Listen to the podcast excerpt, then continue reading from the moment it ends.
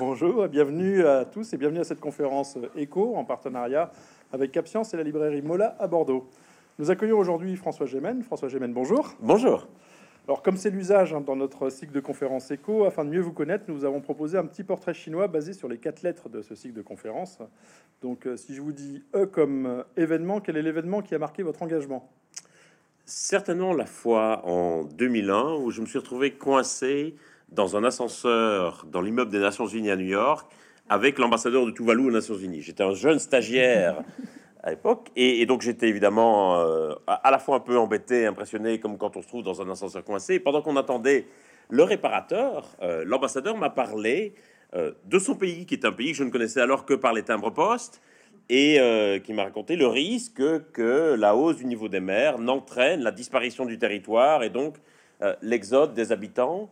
Euh, j'ai trouvé l'histoire absolument fascinante et c'est comme ça que j'ai décidé par la suite, quand on m'a proposé de faire une thèse de doctorat, c'est un sujet qui s'est imposé un peu naturellement. Les ascenseurs? Ça tient à une, ça tient à une rencontre dans un ascenseur. C'est comme croyance. Quelle est la croyance ou l'idée reçue qui vous désespère? L'idée que le changement climatique soit un problème binaire, c'est-à-dire qu'on a énormément de messages dans le débat public, dans les médias, qui donnent à penser qu'on serait face à un- une bataille qu'on va gagner ou qu'on va perdre, qu'on va parvenir à sauver le climat ou qu'on va le perdre. Et on a plein euh, de messages qui disent est-ce qu'il est déjà trop tard? Est-ce qu'il est encore temps d'agir? Est-ce que la COP27 va sauver le climat? Il nous reste trois ans pour agir, cinq ans pour agir, dix ans pour agir. C'est pas un problème binaire, c'est un problème graduel où chaque dixième de degré supplémentaire va compter. Ça veut dire que chaque tonne de CO2 va compter, ça veut dire que chaque action va compter. Et si on ne prend pas ça en compte, on va trouver mille et une raisons de se désespérer et de se décourager parce qu'on va se dire au fond, quelle est l'importance de ce que je fais moi par rapport à ce que font les Chinois, les Indiens ou mon voisin qui vient d'acheter un SUV. H comme humain. Euh, quel est l'homme ou la femme qui vous inspire le plus? Euh, je dirais Mikhail Gorbatchev. Euh, parce que je trouve qu'il faut avoir énormément de courage et de lucidité que pour comprendre que l'ancien monde dans lequel on était et qu'on a contribué à façonner est en train de disparaître et doit laisser place à ce nouveau monde et faire advenir ce nouveau monde et être à la fois un acteur de l'ancien monde et contribuer à la fin de cet ancien monde pour faire advenir le nouveau monde, ça demande un courage et une lucidité extraordinaire. Et nous sommes tous dans la position de Mikhail Gorbatchev à la fin de l'URSS. La question, c'est est-ce qu'on va avoir le courage de sortir, de faire tomber le monde des énergies fossiles pour faire advenir un monde post-fossile. Donc, je souhaite que nous ayons tous à la fois le courage et la lucidité de Gorbatchev. Et O comme optimiste. Euh, alors, je sais que vous n'aimez pas qu'on vous pose la question qu'est-ce qui vous fait rester optimiste, mais je vous la pose quand même. Ça peut être en dehors du champ climatique. Qu'est-ce qui vous fait rester optimiste? La finale de la Ligue des Champions en 2005, qui se joue à Istanbul, Liverpool contre Milan. euh, à la mi-temps, Liverpool est mené 3 buts à 0. Et à la fin, c'est Liverpool qui gagne le match. Et, je crois qu'aujourd'hui, on est à la mi-temps. On n'a plus le luxe de se demander est-ce qu'il faut être optimiste ou pessimiste? Euh, Je pense pas qu'au vestiaire, à la mi-temps, je pense pas que l'entraîneur de Liverpool a dit à ses joueurs Bon, les gars, est-ce que vous pensez que vous êtes optimiste ou pessimiste quant à nos chances de gagner la finale? Je pense qu'il leur a dit il va falloir tout donner en deuxième mi-temps. Et c'est la situation dans laquelle on est. On est à la mi-temps. Je vous remercie de vous être prêté à cet exercice. Avec plaisir. Alors, pour compléter ce portrait, euh, on va quitter les ascenseurs et les matchs de la Ligue des Champions. Euh, Vous enseignez les politiques du climat et des migrations dans différentes universités, notamment à Sciences Po Paris et à l'Université libre de Bruxelles. Vous dirigez l'observatoire Hugo, qui est dédié aux migrations environnementales de l'Université de Liège. Vous êtes euh, par ailleurs co-auteur du sixième rapport du GIEC. Et surtout, et je suis d'autant plus heureux de vous accueillir aujourd'hui qu'en tant que directeur de CapScience, parce que vous êtes avec Climate Voice le partenaire scientifique de l'excellent spectacle que présente Formidable, CapScience en ce moment euh, à CapScience, qui s'appelle Réchauffe l'ambiance et pas la planète. Et vous publiez aujourd'hui aux éditions Fayard L'écologie n'est pas un consensus, dépasser l'indignation. Alors le ton est donné dans le titre. Euh, il a déjà été donné dans le portrait chinois, hein, mais le ton est donné dans le titre. Dans cet essai que je trouve aussi dense que facile à lire, vous ne donnez pas dans la langue de bois, vous interrogez, expliquez la contradiction fondamentale entre l'urgence de l'action et le manque d'action individuelle et collective. Si le consensus existe, il s'arrête au constat, et dès qu'il s'agit de faire ce qu'il faut faire, on est loin du compte. Oui. Vous nous invitez à beaucoup de lucidité. Alors vous commencez votre propos par souligner que le dérèglement climatique est une question existentielle qui touche les composantes de nos sociétés. Euh, et qu'une des raisons qui nous empêche d'agir à la hauteur de l'enjeu, c'est que la question climatique change les référentiels d'espace et de temps euh, de la politique. Pouvez-vous nous expliquer Parce que moi, ça m'a absolument passionné cette partie-là. On, a parfois tendance à imaginer que la question du climat est une question apolitique, comme si les questions d'environnement étaient des questions un peu en dehors de la politique, qui devaient se régler par des solutions techniques, euh, des, experts, etc. Et donc on a souvent cette phrase qui dit le climat n'est ni de gauche ni de droite. Euh, sauf évidemment que la, la difficulté, c'est que cette question climatique, elle va quand même mobiliser et transfigurer tous les grands enjeux qui vont traverser le 21e siècle. Qu'on parle de migration, qu'on parle d'agriculture, de commerce, d'inégalité, de justice nord-sud, de paix et de sécurité, toutes ces questions vont être profondément transformés, transfigurés par la question du changement climatique. Et donc, dès le moment où on va, quelque part, aller au-delà du constat et se demander quels sont les remèdes à mettre en œuvre, eh bien, forcément, on va avoir en démocratie des idées tout à fait différentes sur ce qu'il faudrait faire. Parce que, fondamentalement, si nous voulons traiter la question du changement climatique, nous allons devoir traiter aussi toute une série des grands principes d'organisation de la société et de nos démocraties. Il ne s'agit pas uniquement de remettre en cause la manière dont on va produire et consommer des biens, mais il va aussi falloir mobiliser des concepts aussi fondateurs que celui de liberté, que celui de justice ou que celui de souveraineté. Si je prends la question de la souveraineté, et c'est là où sur la question de la souveraineté, les questions d'espace euh, d'échelle temporelle et spatiale sont aussi mobilisées, nous sommes aujourd'hui dans une situation où aucun pays ne peut avoir la souveraineté sur son climat futur. Que le futur climat de la France ne dépend pas des décisions que va prendre le gouvernement français. Il dépend évidemment des décisions prises à Bruxelles, il dépend des décisions prises à Washington et à Pékin, mais aussi et sans doute davantage encore des décisions qui sont prises à Delhi, à Mexico, au Caire, à Lagos ou à Jakarta. C'est-à-dire dans des pays auxquels on s'intéresse très très peu pour le moment. Et de la même manière, les décisions que nous prenons en France en matière de politique énergétique déterminent directement le climat du Bangladesh, du Soudan ou du Vietnam. Et le problème, évidemment, c'est que les habitants du Bangladesh, du Soudan ou du Vietnam ne participent pas aux élections françaises et n'ont quasiment rien à dire sur les choix politiques que la France va effectuer en matière de climat. Et donc, la physique du climat est telle que les principales conséquences de nos actions, elles seront subies par d'autres, par des populations dans les pays du Sud, ou par tout simplement la génération future, puisqu'il y a un décalage d'environ 20 ans entre nos actions et les conséquences de nos actions. Et c'est pour ça que la jeunesse aujourd'hui éprouve un certain ressentiment et parfois de la colère, parce qu'elle se rend compte qu'elle va subir les impacts du changement climatique qui ne sont pas liés à ses propres émissions, mais qui sont liés aux émissions de leurs parents et de leurs grands-parents, des boomers, comme on dit souvent.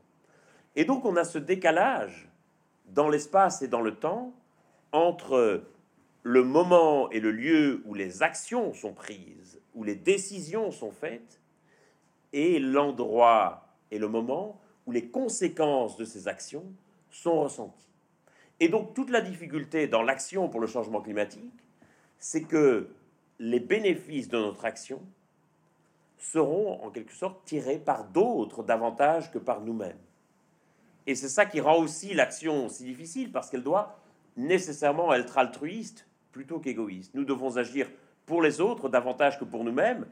Et à l'inverse, évidemment, le corollaire terrible de cela, c'est que les conséquences de notre inaction seront subies bien davantage par les autres que par nous-mêmes.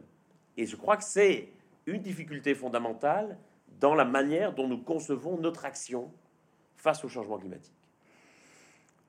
Et dans le même ordre d'idées, on se pose souvent la question de, dans cette remise en cause de, des relations à l'espace et le temps, euh, on se sent jamais le coupable. Qui est le coupable et qui est le bénéficiaire? Euh, vous expliquez que c'est même pas les, les, bénéficiaires, sont même pas ceux qui devraient en avoir le bénéfice des actions ou des aides ou des accompagnements. On est, on a toujours tendance à essayer de rejeter la responsabilité sur l'autre. C'est vrai au niveau individuel, on va toujours trouver quelqu'un qui est forcément plus responsable que nous. C'est vrai au niveau national, on va toujours trouver un pays qui est plus responsable que la France.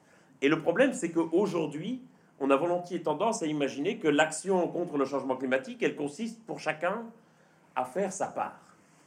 Sauf que je crois que notre part, en tant que citoyen de pays industrialisés, elle dépasse de loin la part que nous représentons aujourd'hui dans le total mondial des émissions de gaz à effet de serre.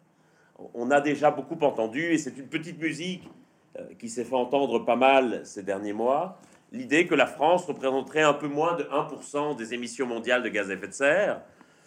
Et donc, la conséquence qu'on en tirait, c'est de dire au fond, est-ce que c'est vraiment à nous d'agir? Est-ce que c'est pas plutôt aux Chinois, aux Indiens ou aux Américains qui représentent une part beaucoup plus grande que la nôtre? D'abord, on est 195 pays.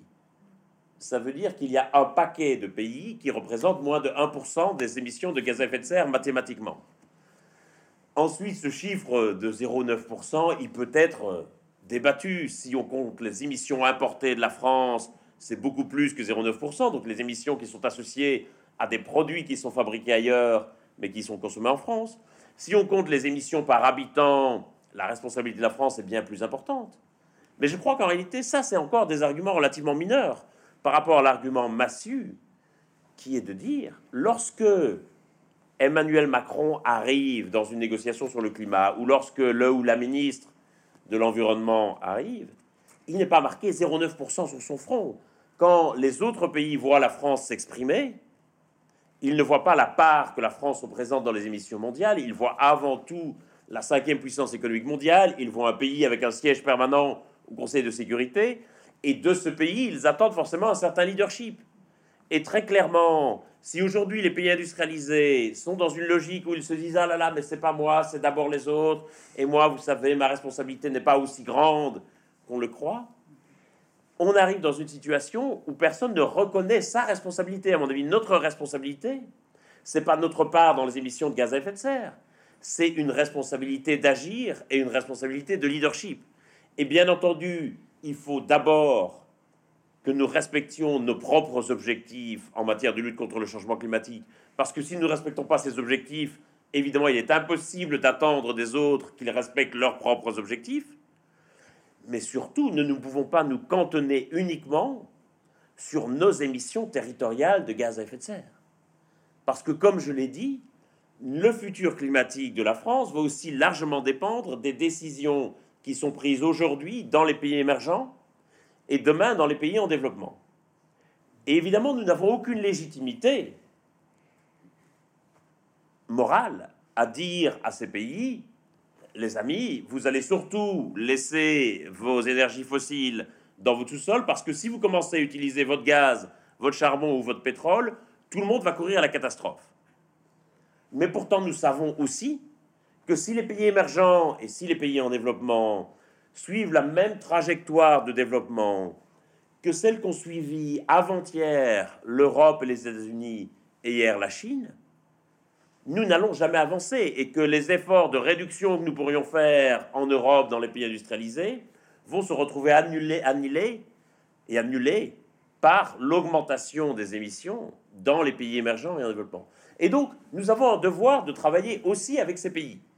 Et de travailler pour qu'il y ait davantage de transfert de technologie, davantage d'investissement dans ces pays, parce que si nous ne mettons pas à disposition aujourd'hui les énergies qui leur permettront de se passer des énergies fossiles, lorsqu'ils auront besoin de se développer, il y a déjà des besoins énormes en matière d'électrification ou d'accès à l'énergie, eh bien, ils vont naturellement aller puiser dans leurs propres énergies, dans leurs propres énergies fossiles. Mais du coup, là, on arrive au cœur d'un problème, c'est-à-dire que vous dites, euh, et vous expliquez dans votre livre qu'il euh, serait drôlement plus rentable d'investir, que les plans d'investissement de la France, une grosse partie, soit fait dans des pays en voie de développement, parce que le, gain marginal pour le climat serait bien plus efficace dans ces pays-là. Alors, conceptuellement, je suis bien d'accord. L'acceptabilité sociale de ça et du, qui paralyse la démocratie, c'est que c'est pas acceptable socialement. Bien sûr. Euh, et du coup, on arrive à un des, des, des, des nœuds de, de, votre propos, qui est de dire comment, enfin, quels sont les facteurs qui paralysent la démocratie représentative, qui est un modèle inventé il y a quelques siècles, qui n'est pas du tout adapté à ces enjeux planétaires interconnectés. Il y a notamment l'acceptabilité sociale des mesures. Il y a ça, et puis on y viendra après, le, le, le vote, où en fait on vote tous pour un climat à plus 4 degrés. C'est on est tous convaincus qu'il faut voter ça. On fait ça tous les, à chaque élection, on vote ça. Euh, mais avant, j'aimerais qu'on parle un peu de, cette paralysie qui est mécanique inhérente à la démocratie, enfin, démocratie euh, représentative, qui est un modèle qui, qui on a confiance. Euh, quels sont les, les, facteurs clés de l'acceptabilité sociale des changements qui seraient à faire si tant est qu'un gouvernement en ait le mandat et la volonté? Si on a un milliard d'euros aujourd'hui à investir dans la lutte contre le changement climatique, très clairement, là où ce milliard d'euros aurait le plus d'effet, ça serait vraisemblablement d'équiper le Nigeria de panneaux solaires, d'améliorer le réseau électrique de Beyrouth ou de se mobiliser pour la décarbonation de l'économie indonésienne. Sauf que, bien entendu, si Emmanuel Macron, à la fin de son mandat, vient dire aux Françaises et aux Français voilà ce que j'ai fait pour le climat durant mon mandat, j'ai fait ceci en Égypte, j'ai fait ça au Brésil, j'ai fait ceci en Indonésie, les gens vont lui dire, mais président, on vous a élu pour vous occuper de la France, pas pour vous occuper du Brésil, de l'Indonésie ou de l'Égypte. Sauf que le climat, bien entendu, se fiche éperdument de savoir si les émissions proviennent de Paris, de Jakarta ou du Cap. Et donc toute la difficulté, c'est d'une part de voir comment on va pouvoir mobiliser notre action au-delà de nos frontières nationales ou générationnelles. Or, nos démocraties sont ainsi faites que nous espérons un bénéfice pour nous-mêmes, pour notre génération et pour la population à l'intérieur de nos frontières, et que dans notre démocratie représentative, on a des partis politiques qui vont chacun représenter un corps électoral, et qui vont essayer logiquement de satisfaire ce corps électoral. Sauf que personne ne va représenter les intérêts du climat, parce que ça veut dire que personne ne va représenter, en quelque sorte, des électeurs, des citoyens qui ne font pas partie du corps électoral, la génération future qui n'est pas encore née, ou les Indonésiens, les Égyptiens ou les Bangladais. Et donc, on a cette inadéquation entre notre modèle de démocratie représentative et je dirais la physique du climat. Ajoutez à ça le fait que, effectivement, il faut trouver une forme de consensus social pour rendre les mesures acceptables par la population. Et on voit bien que nos démocraties sont faites de compromis. On voit très bien que le gouvernement ne va sans doute pas parvenir à faire passer la réforme des retraites qu'il avait imaginée, parce qu'il voit la contestation sociale dans la rue et qu'il se rend bien compte qu'il y a des aménagements qu'il va falloir réaliser si on veut qu'à un moment donné, ça devienne acceptable pour le corps social. Et que globalement, que le gouvernement soit de gauche ou de droite, il va pouvoir manœuvrer notre paquebot démocratie un peu à bâbord ou un peu à tribord, mais il ne va pas être capable de faire le virage à 90 degrés qui serait nécessaire pour que nous atteignions les objectifs de l'accord de Paris. Et le problème, je crois, c'est que on va toujours se demander qu'est-ce que les gens vont pouvoir accepter comme mesure. Et on ne se demande pas qu'est-ce que les gens voudraient, qu'est-ce que les gens désireraient. Et je crois qu'on a un vrai problème autour du récit de la lutte contre le changement climatique. Aujourd'hui, dans le débat public, cette lutte reste largement perçue comme une contrainte qui nous tombe dessus et à laquelle nous allons logiquement essayer d'échapper parce que tout est présenté en termes d'efforts à réaliser, de sacrifices à consentir, et que personne forcément n'aime, n'a envie de faire des efforts, et encore moins de consentir à des sacrifices, y compris dans les termes que nous utilisons. On va parler de sobriété, de réduction, tout va donner l'idée qu'on va devoir en quelque sorte revenir en arrière plutôt que d'aller vers l'avant.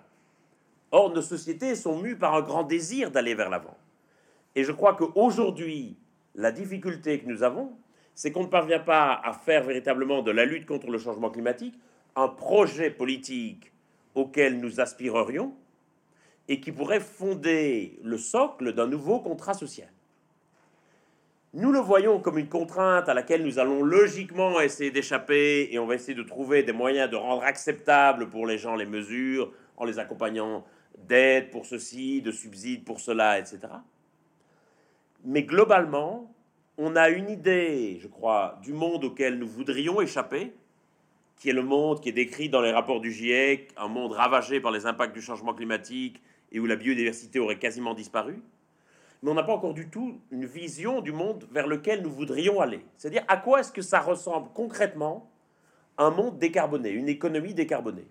Et on navigue toujours entre des, des récits, soit technofuturistes à la Elon Musk, où on, serait tous dans un vaisseau spatial en orbite autour de la Terre, ou des récits très naïfs avec l'idée qu'on irait tous faire du vélo dans des champs de coquelicots avant de retourner à nos permacultures.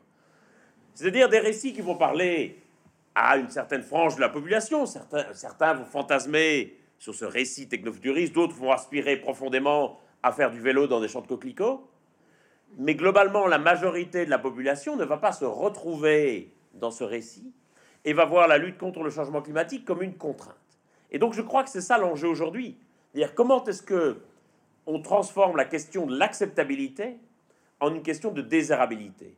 Et si tout est présenté comme des mesures qu'on doit rendre acceptables aux gens, eh bien évidemment, on va toujours avoir, devoir avoir le souci de l'équité, et tout ce qui va paraître être ou paraître inéquitable va être considéré comme inacceptable et donc inefficace. Sauf que bien entendu, l'équité, c'est pas un concept uniforme et chacun va avoir une définition différente de ce qui est équitable ou pas. Et, je crois vraiment que tant que nous ne parviendrons pas à faire de la lutte contre le changement climatique un projet auquel nous aspirons et qui pourrait fonder un nouveau contrat social, on ne va pas s'en sortir. Euh, je fais souvent l'analogie avec la construction européenne. La construction européenne a aussi été faite de contraintes, d'ajustements budgétaires, de bureaucratie. On sait la lourdeur que ça a représenté, que ça représente toujours, que de construire l'Union européenne. Mais si nous avons consenti à ces efforts, c'est parce que nous savions qu'ils étaient motivés par un projet politique formidable, qui était le projet d'un continent unifié, prospère et en paix. Et on voit bien qu'au fur et à mesure qu'on a l'impression que le projet politique de l'Union européenne s'effiloche un peu, on sent bien que les contraintes de Bruxelles, comme on dit, euh, sont de moins en moins bien acceptées par la population tant que nous n'aurons pas sur la question du climat un vrai projet politique à la hauteur de ce qu'a pu être le projet politique de construction de l'Union européenne, je crois que nous allons toujours essayer d'en faire le moins possible et que donc ça va toujours coincer. Est-ce qu'on est, comme l'Union européenne, obligé d'attendre d'avoir une catastrophe comme la Seconde Guerre mondiale pour se rendre compte qu'on peut faire un projet désirable de paix? J'espère que non. Euh, et de surcroît, il faut se méfier de cette sorte de psychologie de la catastrophe c'est là où je voulais en venir, oui. Parce que, euh, très clairement, ce qu'on voit, c'est qu'il y a déjà toute une série de catastrophes climatiques qui se produisent non seulement aux quatre coins du monde, mais aussi en Europe déjà. L'été 2021, la Belgique et l'Allemagne sont touchées par des inondations catastrophiques. Été 2022, la France est touchée par des vagues de chaleur, des sécheresses et des énormes incendies. Et donc ça induit une certaine forme de prise de conscience et je crois qu'il y a effectivement une sorte de, prise de conscience dans la population que le changement climatique, ça ne va pas juste arriver aux autres, mais que nous allons être touchés directement, y compris touchés dans nos chairs ou dans nos intérêts économiques. Mais ne confondons pas la question de la prise de conscience avec la question de l'action. C'est-à-dire que souvent, on va imaginer que c'est parce que les gens seraient sensibilisés au changement climatique qu'ils vont naturellement et spontanément agir pour lutter contre le changement climatique, alors que c'est fondamentalement un autre processus. D'ailleurs, vous le dites à un moment donné, je reviens sur la démocratie représentative, on dit souvent que les États font pas leur boulot, mais en fait, vous dites qu'ils n'en ont pas le mandat, tout bêtement. C'est-à-dire que ça sert à rien de leur dire qu'ils font pas le boulot, qu'ils n'en ont pas reçu le mandat des électeurs. Je suis effectivement frappé de voir comme on a tendance à attendre énormément des gouvernements et à considérer que l'action climatique dépend exclusivement des gouvernements ou que la démocratie se réduit à l'action des gouvernements. alors qu'en réalité, il y a un vrai problème. Quand on regarde aujourd'hui les résultats des élections, que ce soit en Europe, aux États-Unis ou même dans des démocraties de pays émergents comme la démocratie brésilienne, on a eu quand même récemment l'élection présidentielle au Brésil, où le candidat le plus anti-climat qui puisse être, Jair Bolsonaro, dont le programme prévoit explicitement d'accentuer la déforestation, rassemble 49% des suffrages, c'est-à-dire une quasi-majorité au Brésil. Et quand on regarde les résultats des élections européennes, on voit que globalement, les programmes qui sont très ambitieux pour le climat ne rassemblent au mieux qu'un électeur sur six ou sur cinq. C'est-à-dire, on n'est pas du tout aujourd'hui avec une majorité des électeurs qui va voter pour le climat.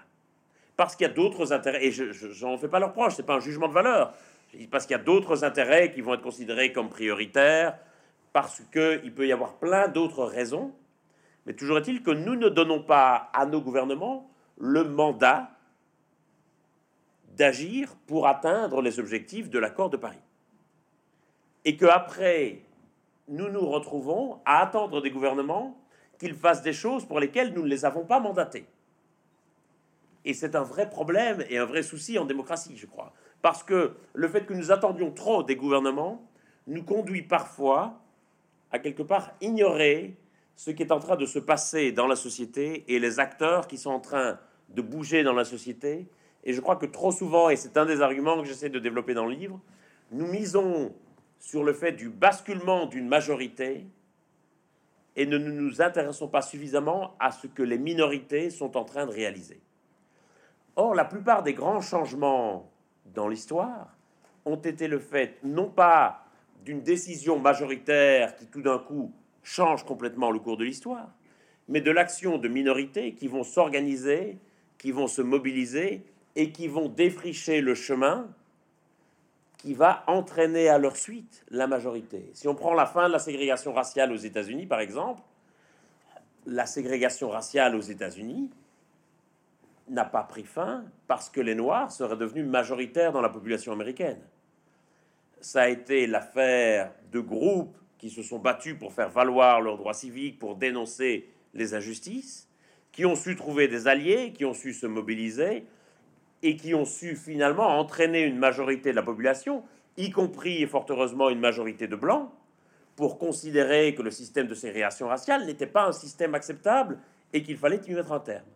Et donc je crois que, à force de miser sur le fait qu'il va y avoir une sorte de basculement d'une majorité de la population, nous risquons d'attendre très longtemps et nous risquons surtout d'ignorer et de ne pas encourager suffisamment ce qui se passe aujourd'hui dans la société. Or, il y a plein de choses et de secteurs qui sont en train de bouger dans la société, dans les entreprises, dans les municipalités, dans la société civile. Et si nous n'essayons pas d'amplifier ces mouvements, je crains qu'on ne soit toujours un peu quelque part prisonnier d'une certaine forme de chape de plomb qui nous verrait fantasmer l'action d'une majorité plutôt que d'encourager l'action d'une minorité. Ça revient à dire que vous ne croyez pas non plus crédible l'hypothèse de l'émergence comme le, décrivait ou le suggérait Bruno Latour en 2022 d'une classe écologique, c'est-à-dire l'émergence, comme il y a pu y avoir une internationale écologie, comme il y a pu y avoir tous ces mouvements qui ont créé des, mouvements massifs euh, internationaux de clivage et d'affirmation d'une certaine philosophie, vous pensez pas qu'une l'émergence d'une classe écologique, euh, prise de conscience majoritaire, qui, qui rentrerait majoritairement dans une lutte de classe au sens euh, presque marxien du terme, marxiste du terme, vous y croyez pas ça Je pense que Bruno était trop optimiste en pensant que cette classe écologique pourrait devenir à court terme majoritaire. Parce que, comme je l'ai expliqué, cette classe écologique, ben, elle dépasse d'abord le corps électoral, et que je crois que cette classe écologique, si elle se forme aujourd'hui, elle est minoritaire et pas majoritaire. Et donc, bien sûr, il faut pouvoir miser dessus, mais force est de constater qu'à l'heure actuelle, l'écologie politique n'est pas devenue le grand récit politique du XXIe siècle, de la même manière que le socialisme ou le libéralisme ont pu l'être à leur époque. Euh, et, et, donc je crois qu'effectivement, il y a des choses à faire avec cette sorte de classe écologique qu'il décrit bien, mais je pense qu'il est trop optimiste, qu'il est trop optimiste en pensant qu'elle pourrait être majoritaire ou qu'elle pourrait le devenir. J'ai un peu de mal à comprendre pourquoi. En tout cas, à court terme.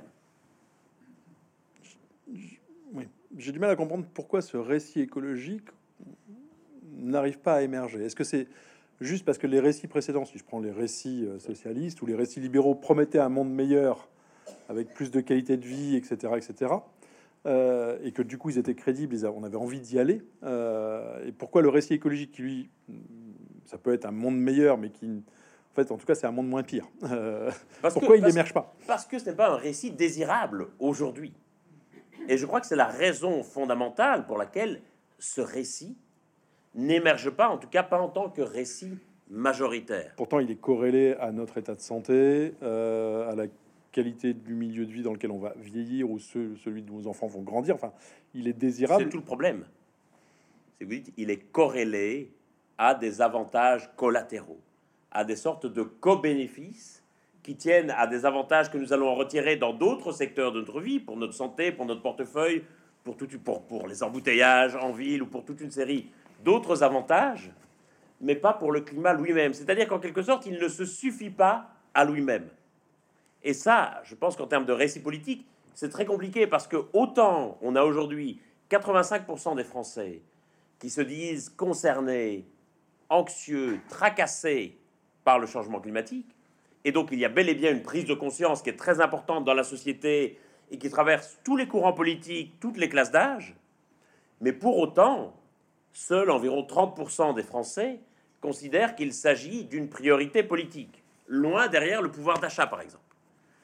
C'est-à-dire que nous voyons volontiers la question du changement climatique et plus globalement la question écologique comme une cause à laquelle nous sommes sensibles, comme on est sensible à la fin dans le monde, aux droits humains, mais pas comme quelque chose qui va mobiliser directement nos intérêts.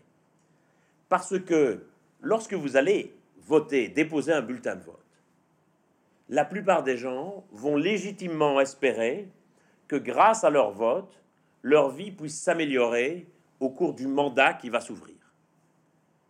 C'est difficile de promettre cela avec l'action pour le climat, parce que vous avez amélioré la vie des autres, mais pas tellement la vie des électeurs. Et au contraire, vous allez demander aux électeurs des efforts et des sacrifices pour améliorer la vie des autres. Ça veut dire que politiquement, vous allez toucher une classe écologique qui pour le moment va être limitée à ceux qui soit vont être vraiment des convaincus de la cause et pour qui cette question va être la cause prioritaire qui va dépasser toutes les autres, ou alors des gens qui vont être suffisamment nantis et suffisamment aisés que pour que leur vie ne dépende pas des décisions du gouvernement et qui en quelque sorte vont pouvoir utiliser leur vote comme une sorte de procuration au nom des générations futures ou au nom des populations du Sud, mais qui vont pas chercher à améliorer leurs propres intérêts par leur bulletin de vote, et qui au fond vont déposer un bulletin de vote pour le climat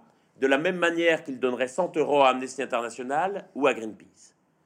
Et donc forcément, ça vous fait une sorte de classe écologique assez limitée, qui à mon avis correspond grosso modo aux résultats électoraux des partis écologistes en Europe ou dans la plupart des pays industrialisés. Et tout l'enjeu, je crois, c'est de voir comment le récit d'une écologie politique peut devenir un récit désirable qui se suffise à lui-même et qui ne doivent pas passer par la case des co-bénéfices. Mais pour réussir ça, il faut réussir à faire en sorte que l'écologie euh, nous rassemble et qu'elle ne nous divise pas. Et pourtant, vous décrivez un certain nombre de mécanismes d'inaction euh, qui se mettent en place dès qu'on essaye d'eux ou dès qu'on en parle. Tout d'un coup, il y a des postulats qui arrivent euh, et qui, en fait, on entend tous tout le temps. Alors, je vous en propose quelques-uns. Je vous propose d'y réagir rapidement. On a un tout petit peu parlé. La technologie va nous sauver. Pratique, ça. C'est évidemment une posture très pratique parce qu'elle permet d'éviter de remettre en cause toute une série des fondements dans lesquels nos démocraties euh, ou plutôt sur lesquels nos démocraties se sont constituées, et que c'est une façon de ne pas du tout remettre en cause, je les préceptes de base de nos économies et de nos démocraties. Et, donc, ici, le propos n'est pas du tout d'être anti-technologie. Bien entendu, on va avoir besoin de la technologie, et bien entendu, j'espère que des progrès technologiques vont nous permettre de rendre les choses plus faciles. Mais si nous misons tout sur la technologie, c'est aussi une façon de ne pas reconnaître que le développement de nos sociétés a été profondément enraciné dans l'exploitation des énergies fossiles. Deuxième postulat, euh, si ça n'avance pas, c'est parce que les médias n'en parlent pas assez. Ça a pu être vrai à une certaine époque, et c'est finalement ce qui est raconté dans le film Don't Look Up euh, de Netflix. Euh, je crois aujourd'hui qu'il faut reconnaître qu'il y a eu un gros saut qualitatif de la part des plus grands médias y compris euh, des médias généralistes, et qu'aujourd'hui on parle à la fois davantage du climat, qu'on en parle mieux, c'est-à-dire qu'on en parle plus seulement dans les pages sciences et technologies à la fin des journaux, mais qu'il y a aujourd'hui de plus en plus de une consacrée au climat et que de plus en plus toute une série de problématiques économiques, politiques ou sociales sont traitées aussi au prisme du climat. Euh, maintenant, je pense qu'il faut prendre garde à une sorte de phénomène de saturation. C'est-à-dire qu'il faut se rendre compte qu'on n'est pas dans une situation où on va régler le problème du changement climatique dans les deux ou trois prochaines années. C'est une transformation profonde de nos sociétés, de notre climat. C'est littéralement une bifurcation, y compris une bifurcation au sens géologique de nos sociétés. Et donc, nous allons passer toutes nos vies avec le changement climatique. Quoi qu'il arrive, nous ne, nous ne connaîtrons pas la fin du changement climatique avant notre mort. Et, et donc, je pense qu'il faut faire très attention aussi à un phénomène de saturation qui finalement créerait une certaine forme de rejet. Euh, si je prends par exemple la question du Covid, euh, autant j'étais évidemment tracassé, comme la quasi-totalité de la population, par le Covid. Autant j'étais anxieux de cette situation, autant j'étais attentif au progrès de la recherche, aux recommandations médicales, autant est arrivé un moment où je ne pouvais plus voir un médecin à la télévision ou à la radio, et où systématiquement je zappais parce que je ne voulais plus entendre parler du Covid parce que ça devenait obsessionnel. Et donc la question c'est aussi comment est-ce qu'on va en parler? Et parfois je suis un peu inquiet de l'idée que euh, on puisse encore mesurer le temps, le temps d'antenne consacré au climat. Tant qu'on pourra mesurer le temps d'antenne consacré au climat, ça veut dire que globalement, on n'aura pas encore intégré que l'ensemble de l'organisation de société va dépendre du climat. Aujourd'hui, à part dans les campagnes électorales, c'est impossible de mesurer le temps d'antenne consacré à la politique ou à l'économie, parce qu'on se rend bien compte que c'est des composantes essentielles de nos sociétés. Tant qu'il sera encore possible de minuter avec un compteur le temps d'antenne consacré au climat, ça voudra dire qu'on continuera à traiter le climat comme un enjeu à part, à côté des problèmes économiques, sociaux, sportifs, culturels, alors que c'est fondamentalement un enjeu matriciel et que tous les autres vont dépendre de la manière dont on va traiter cet enjeu. Vous dites même à un moment donné du livre, ça m'a beaucoup fait rire, si on mettait autant d'efforts marketing à, marketer le climat, qu'on en fait à promouvoir des yogourts, euh, ça ferait longtemps qu'on aurait résolu le problème.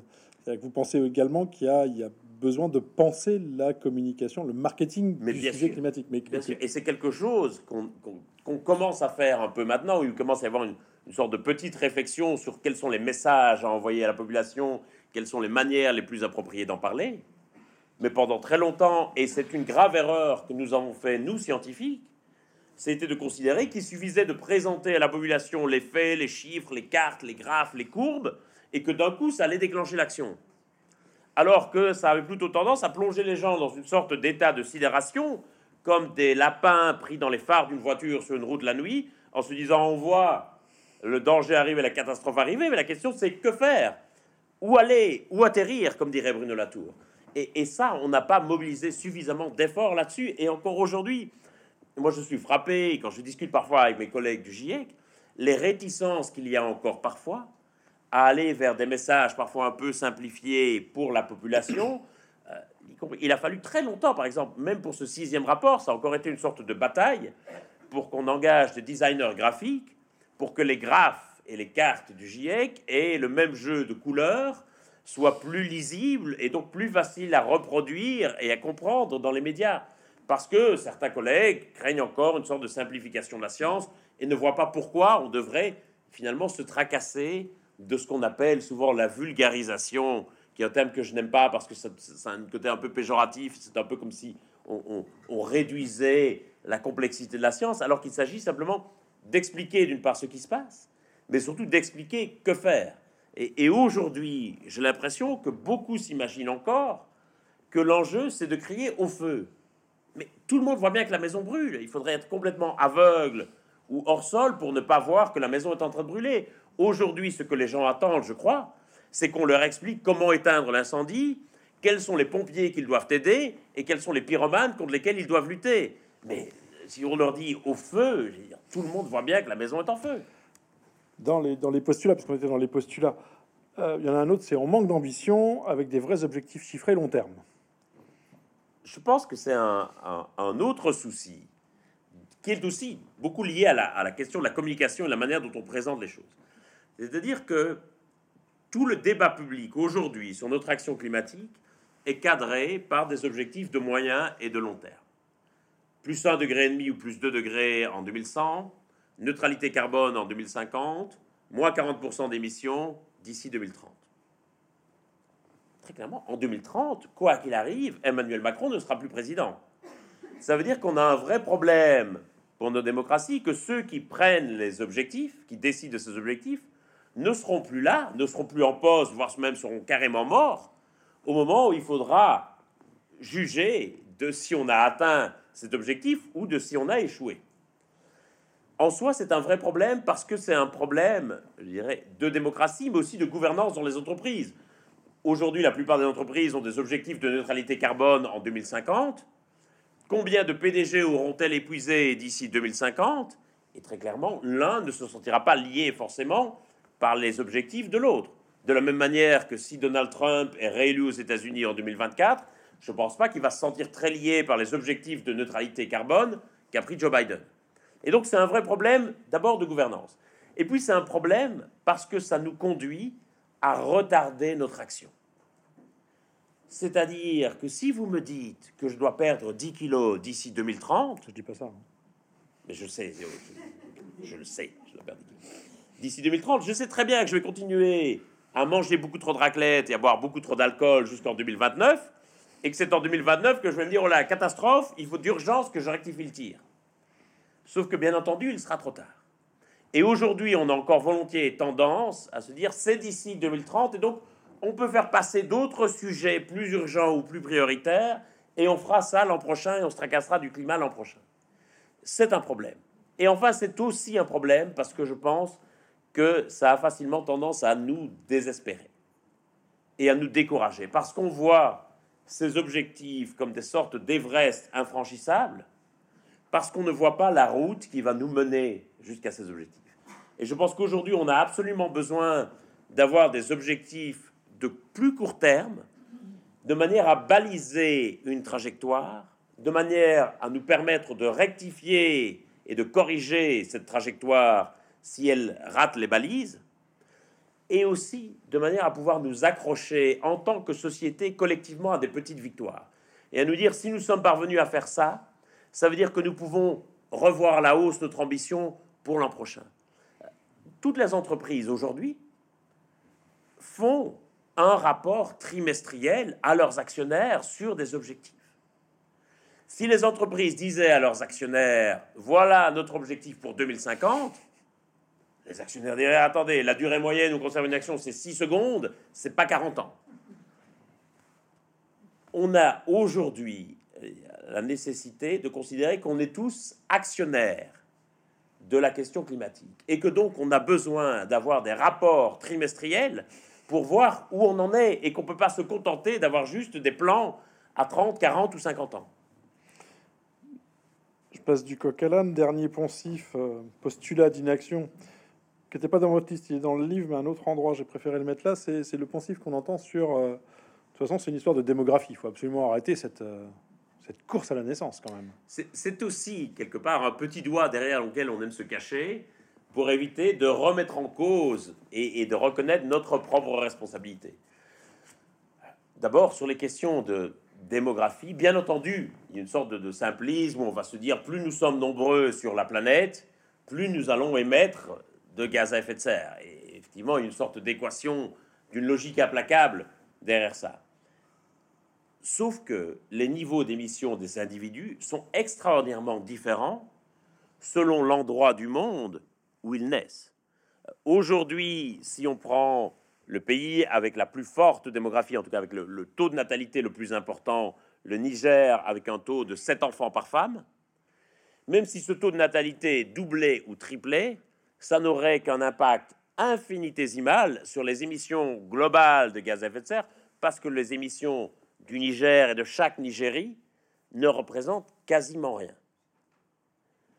Et donc souvent on va se dire ah là là mais l'explosion démographique en Afrique va de toute façon réduire à néant tous nos efforts.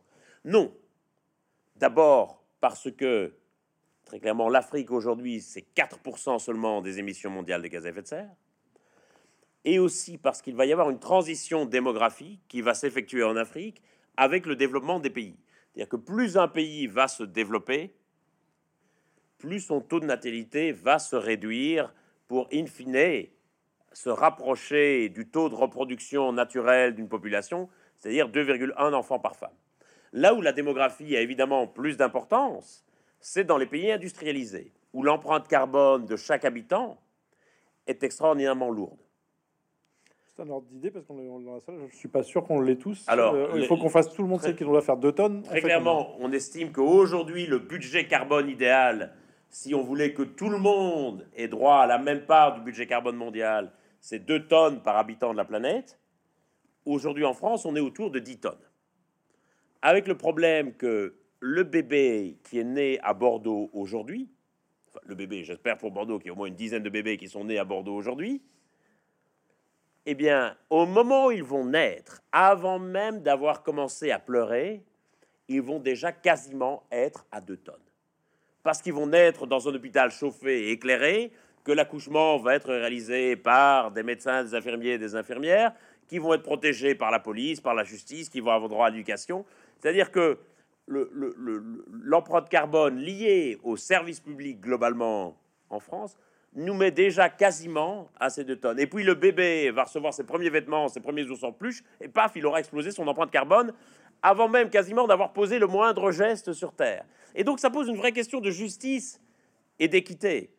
Parce que très clairement, aujourd'hui, si on demande à tout le monde d'être à deux tonnes en même temps, ça veut dire que ça implique que les bébés bordelais ne peuvent quasiment rien faire et doivent rester à l'hôpital toute leur vie, à la maternité, et que par contre, les bébés nigéris, eux, peuvent quelque part exploser leur empreinte carbone. Et on se rend bien compte que, y compris par rapport à la logique individuelle du bébé qui est né aujourd'hui à Niamey du bébé qui est né à Bordeaux, il y a une question quelque part d'équité. Et donc, il faut se placer dans une sorte de logique de trajectoire. Parce que l'idée, au fond, et c'est une très belle idée, c'est une idée d'égalité, c'est une idée très cosmopolite, c'est l'idée que, à terme, nous allions vers une égalité entre tous les humains de la planète et que nous convergions vers ces deux tonnes. Mais très clairement, aujourd'hui, il y a des inégalités qui sont énormes. Mais la bonne nouvelle, c'est que, évidemment, la démographie a plutôt tendance à baisser dans les pays industrialisés, ce qui, pour le moment, est une bonne nouvelle pour le climat, même si j'espère que d'ici 20 à 25 ans, on sera quand même largement dans des sociétés décarbonées. Donc, l'empreinte carbone des bébés bordelais aujourd'hui ne sera plus un problème, je l'espère en tout cas, ou beaucoup moins un problème dans 20 ou 25 ans quand ils auront atteint l'âge adulte. Et ce qui va beaucoup nous aider, il faut être honnête, c'est aussi la chute de la natalité chinoise. Aujourd'hui, le taux de natalité en Chine, c'est 1,32 enfants par femme, c'est-à-dire un taux historiquement bas. Euh, l'année dernière, il y a 11 millions de bébés qui sont nés en Chine, c'est-à-dire le même nombre de bébés qu'en 1978, même avant la politique de l'enfant unique. Et, donc, la population chinoise, en tout cas, si on conserve ce taux de natalité, va chuter très très rapidement. Et ça, objectivement, c'est plutôt une bonne nouvelle pour le climat, mais tout ne peut pas s'expliquer par la démographie. Euh, la Chine et l'Inde ont aujourd'hui des populations de taille comparable. Les émissions de la Chine sont quatre fois plus importantes que les émissions de l'Inde. Pour clôturer ce, rendez-vous, je vois, je vois l'heure qui tourne. Euh, vous dites qu'il n'est plus temps d'être ni optimiste ni pessimiste. Vous nous l'avez expliqué au début. Il faut, faut y aller, quoi. Il faut taper. Euh, C'est un luxe en fait, le luxe de se demander si on est optimiste ou pessimiste. Et du coup, vous proposez un certain nombre d'axes de travail euh, qui impliquent des composants de la société, et dont certaines, j'aimerais en quelques quelques minutes, vous puissiez un peu nous tracer un peu ce que vous avez pensée du sujet, notamment sur le rôle des entreprises, euh, sur le rôle des acteurs économiques, parce qu'on ne peut pas changer de société sans se passer, pour l'instant, selon vous, du capitalisme, en tout cas d'un modèle euh, d'économie qui est le nôtre actuellement, et que le coût de changer d'économie sera encore pire que euh, de changer de forme de, pratique. C'est-à-dire que on, a parfois, notamment dans certaines sphères militantes, cette idée que le problème du changement climatique, c'est avant tout le capitalisme, et que donc si on veut lutter contre le changement climatique, il faut d'abord mettre à bas le capitalisme et le remplacer par un autre système d'organisation économique de la société. Et indéniablement, le capitalisme est vecteur d'émissions de gaz à effet de serre. Indéniablement, le capitalisme nous a largement conduit dans la situation où nous sommes aujourd'hui. La question, c'est une fois qu'on a dit ça, qu'est-ce qu'on fait? Pragmatiquement, qu'est-ce qu'on fait? Parce que on peut pas dire que d'autres régimes d'organisation de l'économie, et en particulier le communisme, même s'il y en a d'autres, n'ont pas produit des résultats beaucoup plus probants en matière de protection de l'environnement. C'est peu de le dire. Et surtout, il faut reconnaître qu'aujourd'hui, le capitalisme reste une aspiration dans énormément de pays du Sud, et que quelque part, la discussion anticapitaliste reste un peu un privilège de nantis et de pays industrialisés. Et que si nous faisons de la lutte contre le capitalisme une sorte de préalable à l'action climatique, on risque d'attendre très très longtemps avant d'enclencher une vraie action contre le changement climatique. Et nous n'avons plus ce temps. C'est-à-dire que la discussion sur le capitalisme est intéressante, mais ça reste qu'une discussion théorique, une discussion de colloque universitaire, parce que pragmatiquement, vu le peu de temps que nous avons devant nous, la question c'est qu'est-ce qu'on fait? Et donc effectivement, une, une, méthode que je recommanderais plutôt, c'est celle du judo, c'est-à-dire d'utiliser la force de l'adversaire pour essayer de s'en servir euh, une taxe carbone, par exemple, qui est aujourd'hui l'instrument recommandé par la plupart des économistes, est liée évidemment au capitalisme. L'idée d'une taxe carbone, c'est d'intégrer dans le prix des marchandises qu'on appelle l'externalité économique, c'est-à-dire le, coût environnemental qui, pour le moment, touche la société, mais n'est pas pris en compte dans le prix de la marchandise. Euh, et donc ça, c'est quelque chose qui me paraît très très important. De la même manière qu'il faut aussi travailler avec les entreprises, bien entendu. Et il faut reconnaître que un certain nombre d'entreprises ont commencé à engager des virages qui sont tout à fait significatifs. Il y a quelques semaines de cela, la Maïf ou le Crédit Mutuel annonçaient l'une et l'autre qu'ils allaient consacrer 10 ou 15% de leurs bénéfices à la question du climat ou de la biodiversité. C'est quand même un engagement important de la part d'une entreprise. On a aujourd'hui de plus en plus d'entreprises qui comprennent, et, et je suis convaincu de cela, que si elles ne deviennent pas durables aujourd'hui, elles ne seront pas non plus profitables demain, et que quelque part, elles vont rester coincées dans un monde fossile, alors que le train post-fossile va démarrer. Et ces entreprises-là, aujourd'hui, elles commencent déjà à avoir du mal à recruter du personnel. Il faut voir comment Total Energy et comment ces recruteurs se font mettre à la porte d'écoles comme Polytechnique ou HEC, alors qu'il y a encore dix ans, c'était la voie royale pour un diplômé d'HEC ou de Polytechnique que d'avoir un contrat chez Total, qui s'appelait à l'époque Total. Et donc il y a toute une série de choses qui sont en train de changer. La question c'est comment est-ce qu'on va essayer de pousser et d'encourager au maximum à ces changements et de les amplifier avec ceux qui veulent changer, parce qu'il va y avoir aussi, et il ne faut pas se le cacher, énormément d'entreprises, énormément d'intérêts économiques, politiques et industriels qui vont essayer de se battre avec leur dernière énergie, jusqu'à la dernière pépite de charbon, jusqu'à la dernière goutte de pétrole, pour que nous restions coincés dans un monde fossile.